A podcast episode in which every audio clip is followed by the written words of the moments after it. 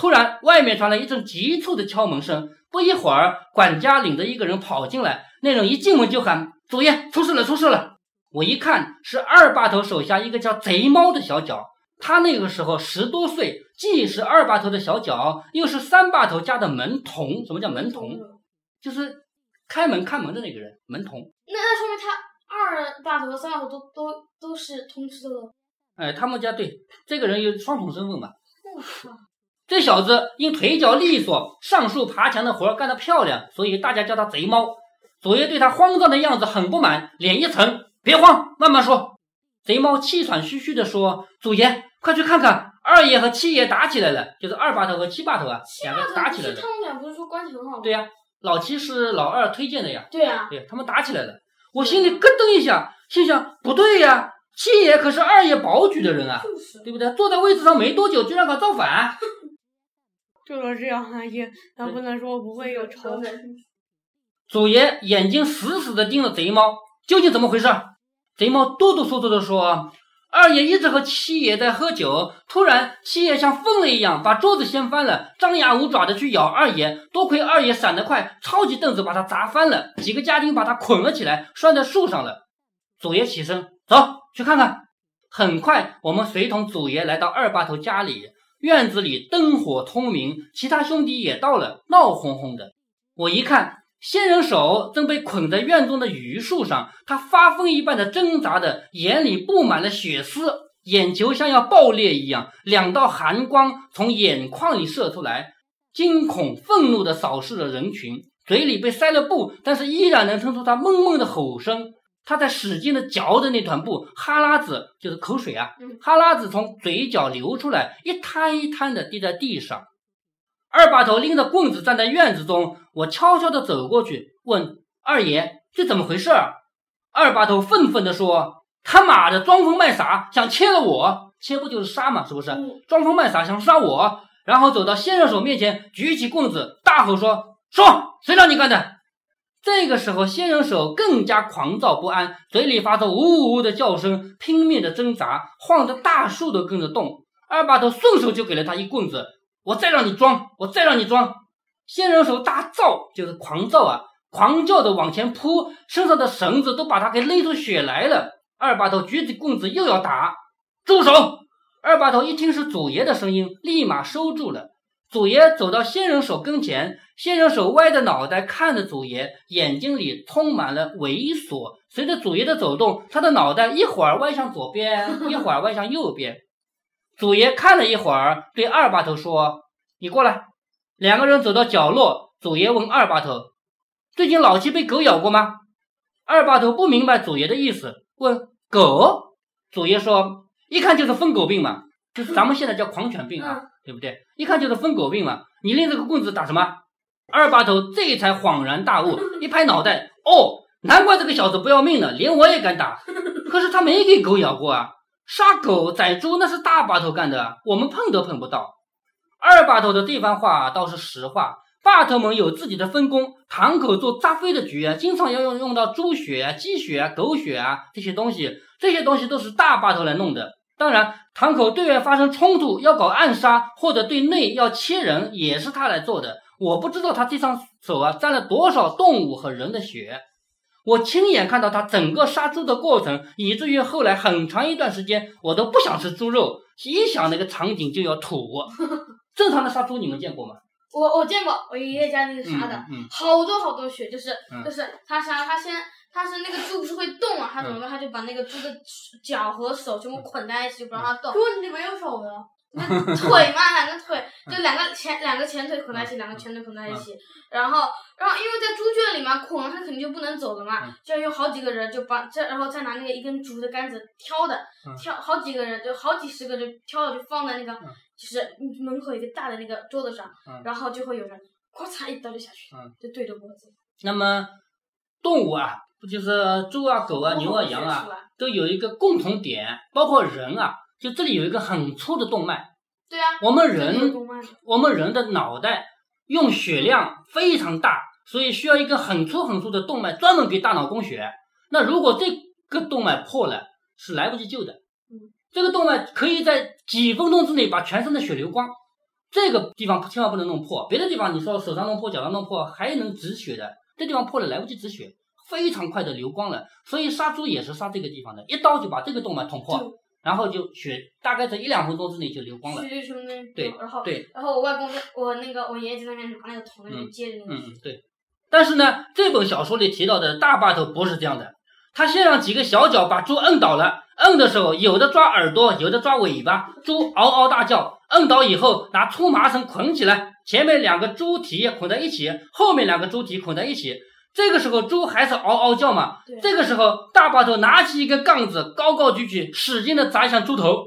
一般三杠子下去，这个猪就叫的没那么厉害了。嗯，就是他杀猪跟你爷爷家杀猪是不一样的，知道吧？他不是一刀啊，等猪晕了以后，几个人将猪抬到磨盘上面。磨盘是这么大的一个石头盘子，就是转起来可以把面粉呃把那个麦子啊米啊磨成粉的，那叫磨盘嘛。就磨豆浆那种，对，拿一个大盆放在猪脖子下面，大把头抄起磨好的尖刀，一刀捅到猪脖子，这叫放血。这个跟刚才说的也是一样的，嗯就中间多敲了几棍子，这样的话它就没那么灵活了嘛。这一刀下去，猪脖子划开一个大口子，热腾腾的猪血哗哗流出，流到下面的大盆里。一只成年母猪一般能放多半盆血，就是一一大半盆血。随着血流出来，猪的哼哼声越来越小，最后彻底不叫了。那这个杀猪过程跟我们正常杀猪过程就多一个步骤，就是拿棍子砸。血放干以后，就开始开膛破肚。大把头会把猪翻个仰面朝天，从上到下一刀子把猪的肚子划开。这个时候，一股腥烘烘的热气会散出来，熏得人一阵阵恶心。划开以后，开始掏五脏六肺，尤其要把尿泡保存好。这个字啊，其实应该念虽泡，就是撒尿的尿啊嗯，多音字。如果后面跟一个泡的话，其实膀胱啊，学名叫膀胱，对，但是这个词对这个动物动物的尿啊对尿液。这个词应该普通话正确的念法是虽泡，但是我怕念虽泡你们俩听不懂，所以我刚才念了一声尿泡啊。你们看到这个词，要知道它是多音字，尤其要把虽泡保存好，将来扎肺用得着。我们前面讲到过嘛，这个这个地方还藏血呢，嗯是不是？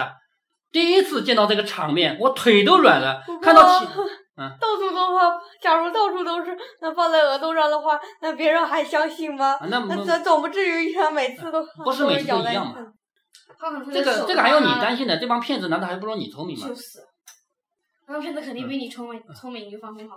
第一次看到这个场面，我腿都软了。我看到其他人兴高采烈的看着，我感觉他们都麻木了。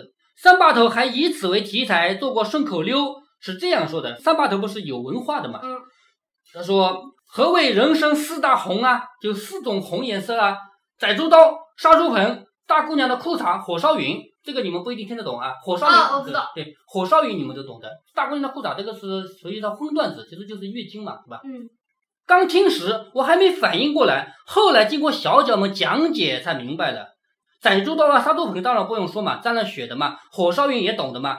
可是这个作者的我，他又没有见过什么女人，是吧？他不懂这个，是别人教了他，他才讲，他才懂的嘛。我问其他小脚，大把头是不是生来就这么狠啊？他们说是，自从他老婆死了以后就更是这样了。我问他老婆是怎么死的，小脚们说是被猪吃掉的。哦原来几年前，大把头和堂口的一个女阿宝结婚了，就是他结婚的老婆也是一个女骗子啊，跟一个女阿宝结婚了。那个女的也是一脸恶相，擅长扎飞。因为猪血啊、猪碎泡啊这些东西常用的嘛，所以祖爷让人在一个僻静的地方养了十几只猪，以备扎飞用。就扎飞要用到的时候就要有猪嘛，就让他去养猪。有一次，大把头的老婆带着一个小脚到那里去挑猪，突然抽起了羊角风。你们知道羊角风这个病吗？知道，就是，嗯，就是那个我们乡下，我嗯。爷爷那个村子里面嗯。就是有人的，就是双手就是会发疯，然后就是口吐口会吐白沫，嗯嗯。然后就他是那个他说他是躺在床上，嗯。躺了以后，然后就浑身就感觉，他们就发现就手臂一个手臂就开始发麻，嗯。然后他就他这个手就开始使劲在那边拍拍拍拍拍，嗯拍了以后，然后他这个腿这边这条腿又开始发麻了，他也在那边拍，一边拍一边一一点点挪下楼，然后让他送到医院去的。这个还算轻的。羊角风发起来呢，口吐白沫，四肢发抖，就不能站了，只能躺地上了。嗯然后旁人看到会吓坏的，这个人这躺在地上发抖，而且嘴里吐白沫。那这个人就是他去挑猪的时候啊，突然抽起了羊角风，一头栽在猪圈里，浑身抽搐，动不了。几十头猪一通奔过来，以为来了喂猪的嘛，就把他给吃了，你知道吧？哦，那小脚赶紧拿棍子打，根本就不管用。那些猪像疯了一样叼着不放，很快就给吃了。那小脚吓得屁滚尿流的回去报信，等他们赶来，就只剩几个骨头了。猪虽然是杂食动物，但是猪吃人的事情呢，还是很罕见的，很少见嘛。小脚们私下里都说这是报应，因为他们都知道自己是骗子嘛。说报应，因为大把头两口子合伙做局，老是杀猪，因为这两个人老是杀猪嘛，杀多了嘛，身上有了杀气，猪感觉到了就攻击他。当然这是这是迷信说法，嗯嗯，假如他得了羊角风没，呃，有倒在猪圈里，那呃 还还会死吗？呃，倒在猪圈里，一般来说猪不会吃人的了，我也没见过猪会吃人，但但这是小说嘛。但是羊角风这个病确实，真的啊，不不是说这是真实的故事吗？这里面是不是有有这个有假的成分？这个我具体不知道啊。大巴头一怒之下，将十几只猪全部杀死，因为他要给老婆报仇嘛。嗯从此他就嗜杀成性，他就喜欢杀了。每隔几天，如果不杀个东西的话，就难受。这种经常杀生的人，可能身上真的有杀气。有一次，我们一起那杀虫子算吗？蚂蚁当然不能算吧，那总得有有的有点像什么猫啊狗什么大吧。这种经常杀生的人，可能身上真的有杀气。有一次我们一起出去办事，山路上遇到一条大蛇，大家怎么赶都赶不动。后来大把头来了以后，人还没到，蛇就逃跑了。大巴头杀狗的时候，一般人都不敢在场，因为狗比猪要灵活得多，必须先用链子拴住，然后大巴头拎着棍子过去。这个时候，狗会发疯一样的叫，做出拼命的样子。有的时候，狗会咬到大巴头，但最终还是被大巴头打倒。其实杀狗还有一种方法，就是直接套一个回拉扣，就是活结。有的结是死的，一拉就拉不动；有的结是活的嘛，可以抽的嘛。对，其实现在我们还是有人杀狗啊，因为因为这个狗，呃，有的人家吃狗肉什么的吧。杀狗的方法就是拿一个活的绳子打个活结，套在它脖子，一拉勒死了，对吧？还有就是直接拿个白的布套 套住，然后嗯，不让它叫，然后这边打着了。所以也有用回拉扣的，用绳子勒死。但是大巴头这个人呢，觉得勒死他不过瘾，他很喜欢血的味道，只有把脑袋砸的脑浆迸裂，他才高兴。就这个这么一个人。杀鸡就更不用说了，一般是一刀把鸡的头剁下来了，没有头的鸡，但是身子还能跑，因为刚 刚开始就是一剁下来那个时候啊，还能跑，跑出去十几米远。嗯，不是说需要大，嗯，不是身体都，嗯，都是需要大脑来来这个？这个我没有亲眼见过，但是我看到很多书这样写过，就是对了嗯，我记得呃，鱼我们呃我家有一回烧鱼，呃，把一条鱼呃剁成两半，结果尾巴那一部分还能动。鱼不一样，鱼它的身体运动不全靠大脑指挥，它靠脊椎里面的也有能指挥的。所以鱼把脑袋切掉了，剩下的部分还会动，甚至于放到油锅里它还知道烫。鱼跟 鱼鸡会跳的，对对对鱼和虾都会跳出对来的，。为什么开膛破肚把脑袋去掉以后的鱼放到油锅里还会跳往外跳，还知道烫？这个跟我们认识的这个高等动物不一样啊。它的体感不完全靠大脑，知道吧？而且鸡呢，我也看到很多书这样说，把头一斩掉以后，它还会跑出去一段路，的确是这样。但是我外婆那边烧鸡都是怎么烧？她先把鸡的那个脖子嗯弄，就是弄完以后直接，因为它鸡还会在那边动嘛，然后就是我那个就是那边会在那边动，有的鸡等下就会还就会在那边上，就是就是就是大那个失禁了嘛，嗯。然后就它怎么办？旁边就会有一个就刚刚出来的一个大的那个热水，嗯。然后往那个桶里面一倒，就把那个鸡哐就往里面一放，然后那个鸡还会在那边动，把嗯。那个水溅下来全都在旁边。嗯。呃，我在旁边看到那特别，我和我和我表弟在旁边看就特别心惊，嗯。心惊肉跳，你知道吗？说那边我弟那边说，鸡的生命力居然这么强，嗯。那边说的，然后好一会儿，然后才会不动。我嗯外婆继续再往里面加水，那个时候本来一个大的桶里面的水本来是满的，结果那个时候水井就被它弄到一半了。嗯。好，我们继续读书啊。那么刚才作者讲了一下大坝头这个人嗜杀成性，什么猪啊、狗啊、鸡啊什么的，他的杀法跟人家还不一样，他喜欢看血。新中国成立以后，大坝头被判了死刑。其实，就算政府不判他死刑，他也被老天判了死刑。什么叫被老天判了死刑？就是这个人老天都觉得他对这个人对这个人其实是生病，或者说别的原因，就是必死无疑了。嗯说就算政府不判他死刑的话，老天也会判他死刑。一九五零年，他突然得了一种奇怪的病，是一种奇怪的皮肤病，浑身皲裂。这个字多音字，乌龟的龟，如果后面跟裂的话，念皲皲裂，知道吧？就是样子像什么呢？我们有的时候会看到那个干旱的天啊，那个土地都是哦那个土地一块一块一块块一块一块都有很多裂缝裂缝啊，嗯那个叫皲裂。还有树皮，你到外面去随便找一棵老树，啊，今昨天我在那边听《盗墓笔记》的时候，上面上面是嗯猴子戴了个面具，嗯然后在那个树干上，嗯他们有有什么在剥那个树干，然后结果嗯弄了以后，然后结果那个树干皮被剥掉了，嗯然后出来一个那个青铜的那个青铜的东西，哦然后那个猴子他正好一枪打过去，插到那个猴子的边，然后那个猴子就这边拼拼命在那边弄那个面具嘛，嗯然后那个面具开始一块一块一块一块一块一块一块。呃，我说的不是那面具啊，我说就是外面的老树皮，嗯老树皮不也是一块块有缝嘛？那也叫皲裂。这个字就是乌龟的龟，如果看到它后面跟个裂，就是指皲裂，多音字啊。说你刚才说的是在哪看到的？他另另外啊另外一部小说《盗盗墓笔记》，嗯，听了，说得了奇怪的皮肤病，浑身皲裂，皮肤一片一片像鱼鳞一样，很痒，一抓就破，抓破了流黄水，还有腥味儿。日子久了，浑身都溃烂了。祖爷为他请了当地最好的郎中，还是治不好。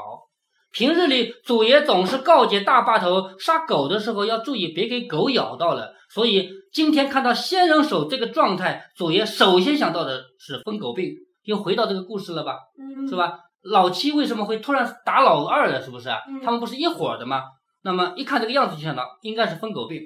祖爷冷冷地说：“遇事要冷静，不要动不动就打啊杀的，何况还是自家弟兄。”二把头堆着笑脸说：“我以为他装神弄鬼呢。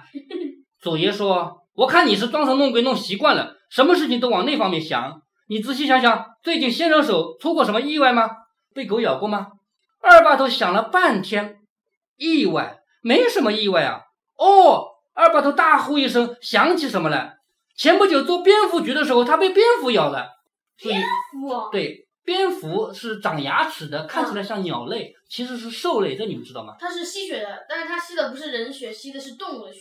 蝙蝠而且？也不是完全是吸，那是弄出一个伤口，然后铁几口。嗯，啊，是，而且蝙蝠它就是特别感动一点，就是嗯蝙蝠它就是这样，冬天嘛，不是出来就很少嘛，嗯啊，有的蝙蝠老了嘛，所以嗯，就是老的蝙蝠内脏里面就没有多余的血，嗯而年轻的蝙蝠，然后就会就像年轻力壮的蝙蝠，它的血就会特别多嘛，因为它嗯就是吸的时候，就嗯舔的时候舔的会血会多，于是蝙蝠就会。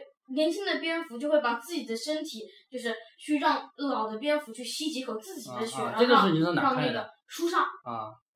让那个让老、嗯让老的蝙蝠也活下去。蝙蝠这种东西呢，在我们老家小我小时候，它的名字叫偷油老鼠，说它长得像老鼠，还会偷油吃，这个都是编出来的啊。嗯其实蝙蝠就是一种兽类，它吃的是其他虫类。当然，它所谓的吸血也有，但它主要是吃其他小一点的虫类。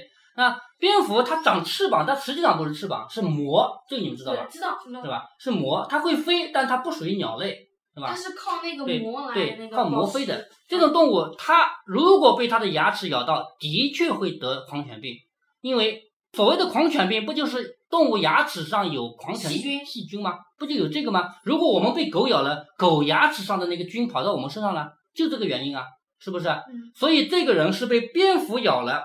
那么接下来呢，就要花很长的篇幅来讲那次做蝙蝠局的故事，因为他们总归是要去讲他们江乡派的故事嘛。蝙蝠局不会是要死蝙蝠的吧？呃，不光是死蝙蝠，其实他们最终的目的是骗人的钱嘛。对，那么在这个里面，他们会有一些明争暗斗，会怎么样做局，怎么样骗钱，做这样的事儿。